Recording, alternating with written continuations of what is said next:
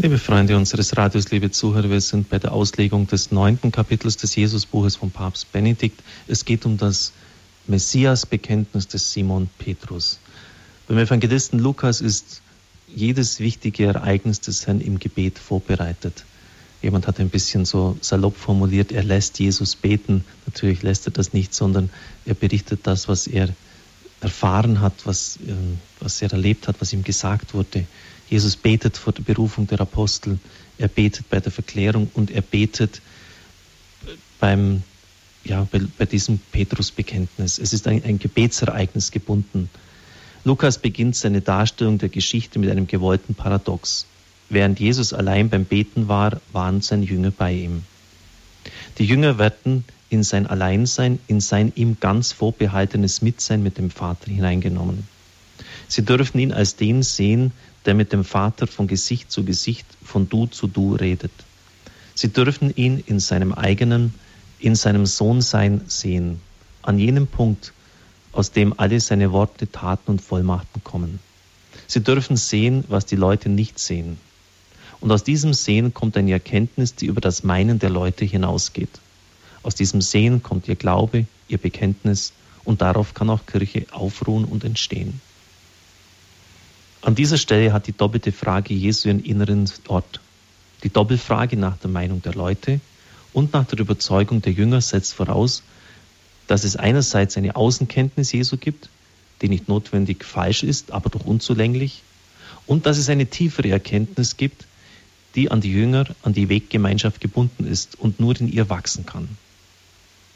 Alle drei Synoptiker, also Matthäus, Markus und Lukas, berichten übereinstimmend von der Meinung der Leute, Jesus sei Johannes der Täufer oder Elia oder einer von den anderen Propheten, der wiedererstanden sei.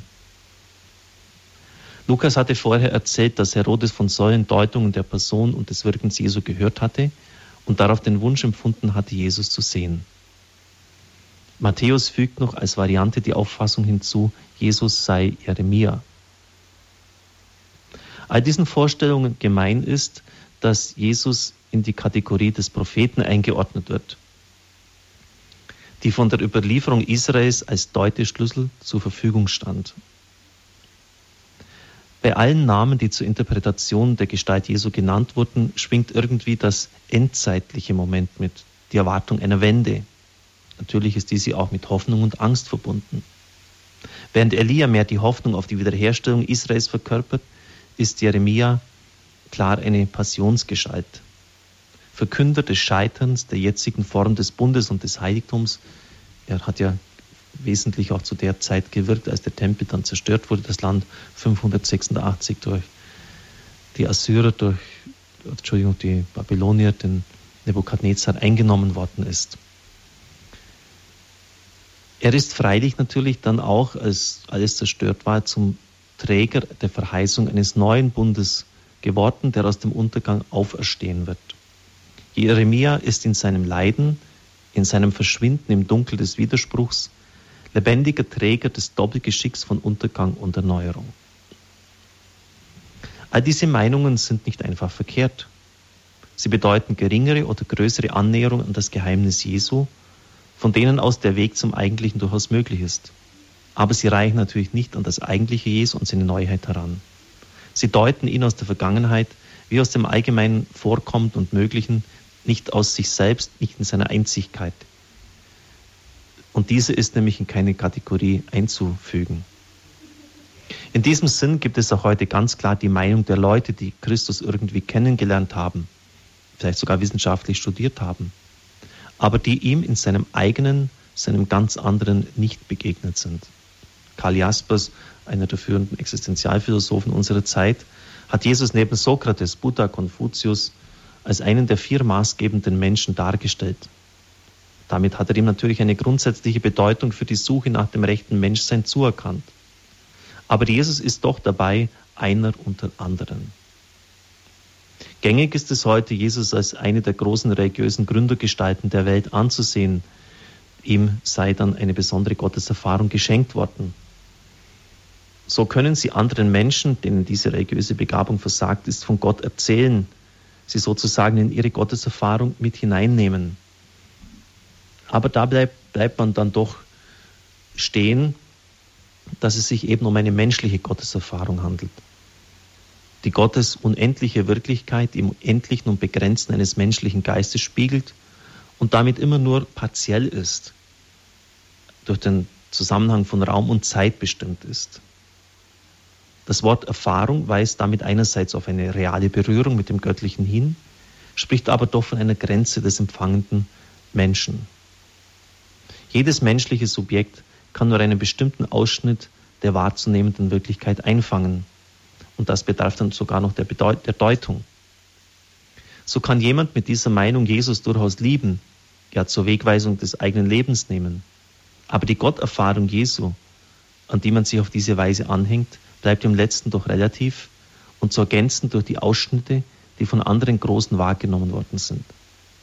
So bleibt doch letztlich der Mensch, also der Einzelne, das Maß. Der Einzelne entscheidet, was er aus den verschiedenen Erfahrungen annimmt, was ihm hilft oder fremd ist. Und natürlich, eine letzte Verbindlichkeit gibt es nicht. Das Meinen der Leute steht der Erkenntnis der Jünger gegenüber, die sich im Bekenntnis ausdrückt. Wie lautet es? Es ist bei jedem der drei Synoptiker anders formuliert und bei Johannes noch einmal anders. Nach Markus sagt Petrus zu Jesus einfach, du bist der Messias. Ein hebräisches Wort, im Griechischen heißt es Christus, auf Deutsch der Gesalbte. Nach Lukas nennt Petrus ihn als den Christus, also den Gesalbten. Und nach Matthäus sagt er, du bist der Christus, der Messias, der Sohn des lebendigen Gottes. Bei Johannes schließlich lautet das Petrusbekenntnis, du bist der Heilige Gottes. Wir werden jetzt dann morgen hören, wie die Theologen mit diesen verschiedenen Bekenntnissen umgegangen sind, wie sie meinten, hier eine Entwicklungslinie entfalten zu müssen und wie der Papst das beurteilt. Aber es ist eine ganz wichtige Ausführung, die wir heute gehört haben.